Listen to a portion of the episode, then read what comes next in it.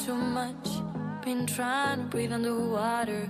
I fall, will happen lost. My inner smile looks at being dying. I'm trying to sing it too loud, but I have been having too quiet. I wrote this simple song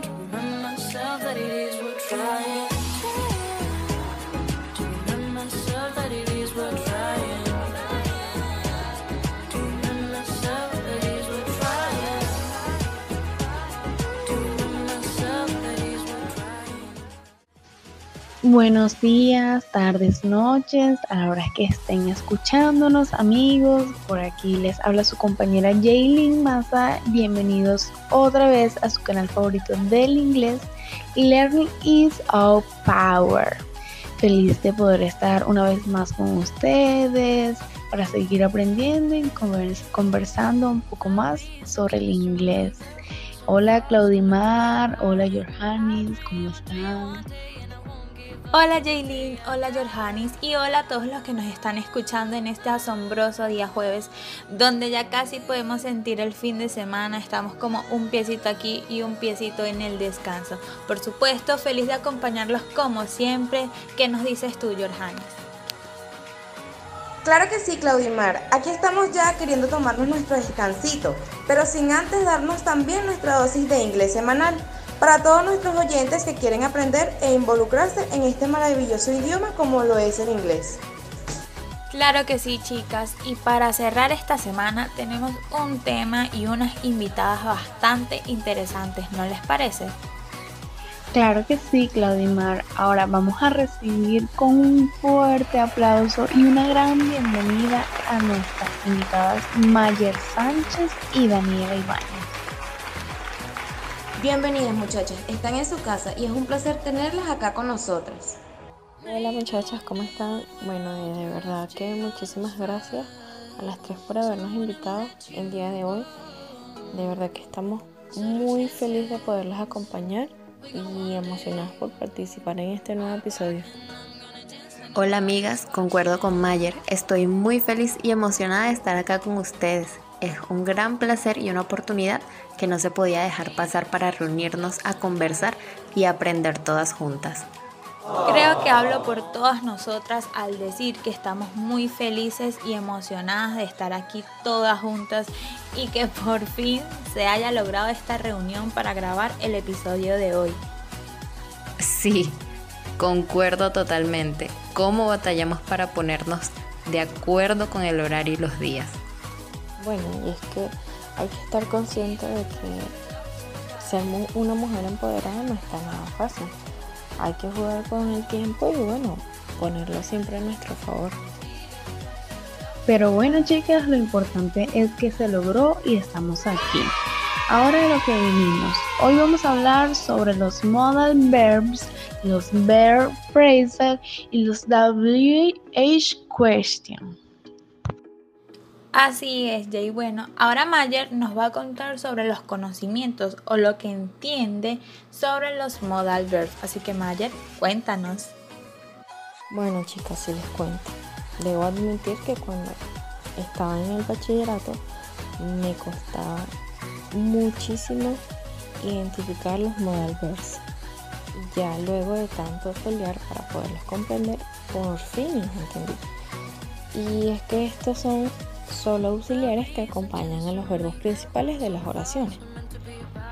Eso sí, no tienen ningún sig- significado por sí mismos, sino que estos ayudan a entender la intención de una frase.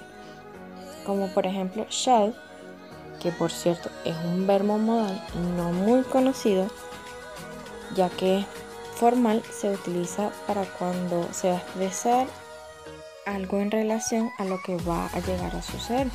En español lo podemos traducir como deber, aunque también hay que recordar que solo no lo podemos expresar ya que no tendría ningún sentido. Muy bien, Mayer. Creo que valió la pena haber batallado con esos modal verbs que a todos nos han costado en algún momento. Eso es verdad, Claudimar, tienes mucha razón en eso. Pero Mayer shall be an expert in modal verbs. But will Daniela be too? Bueno, no tanto. but soon I shall also be an expert like her. Sin embargo, pude comprender más rápido los verbos frasales, más que los tiempos verbales, que fue lo que más me costó aprender. Bueno, bueno, si todavía se te hacen difíciles, tenemos un video explicando algunos de ellos para que repases. Solo tienes que en YouTube el Learning is all power y ahí te aparecerá el video. Me parece excelente. Bueno, como te seguía comentando, los verbos frasales no son tan difíciles, solo que como son verbos compuestos y su significado cambia cuando están juntos, por ejemplo, el verbo frasal walk su por separado Walk significa caminar e into significa en o dentro de.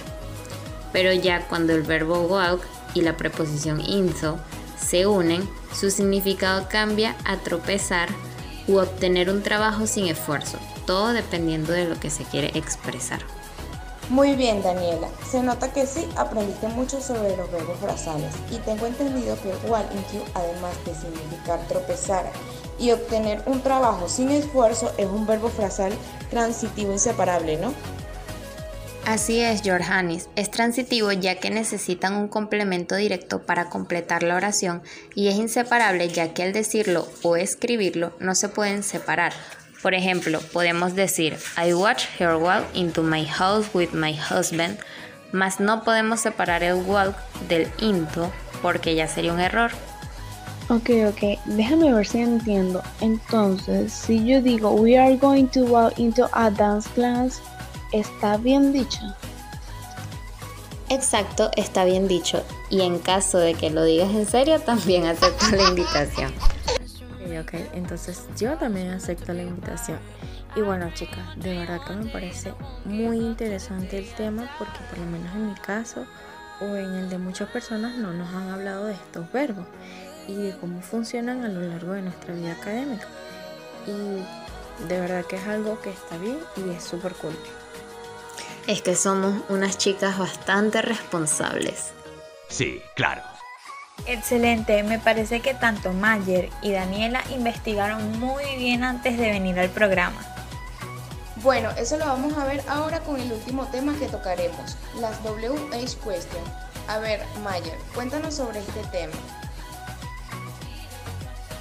Primero que nada, hay que saber que las WH question son caracterizadas ya que inician con pronombres interrogativos, cuyas dos primeras letras son principalmente WH, excepto how, y además nos sirven para obtener información sobre un lugar, una persona, una hora, día o razón de algo.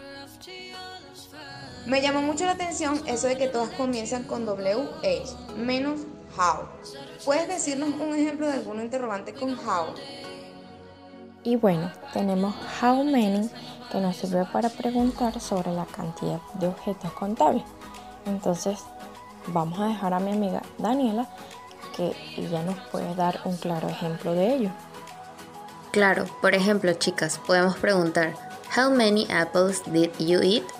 ya que las manzanas son un objeto contable y en tal caso la persona respondería Not many, used to, I think.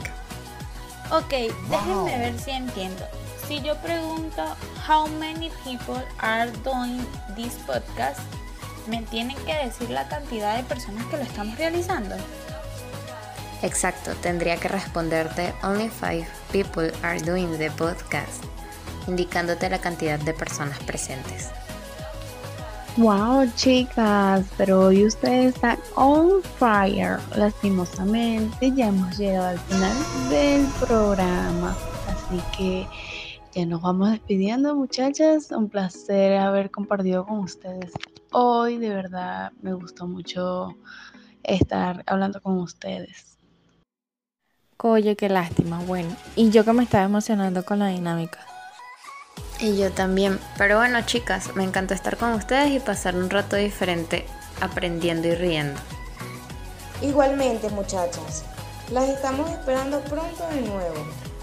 Me alegro que hayan compartido hoy con nosotras. De verdad estamos muy felices y agradecidas por su participación, Mayer y Daniela, y a todos nuestros oyentes y seguidores. Espero que les haya gustado.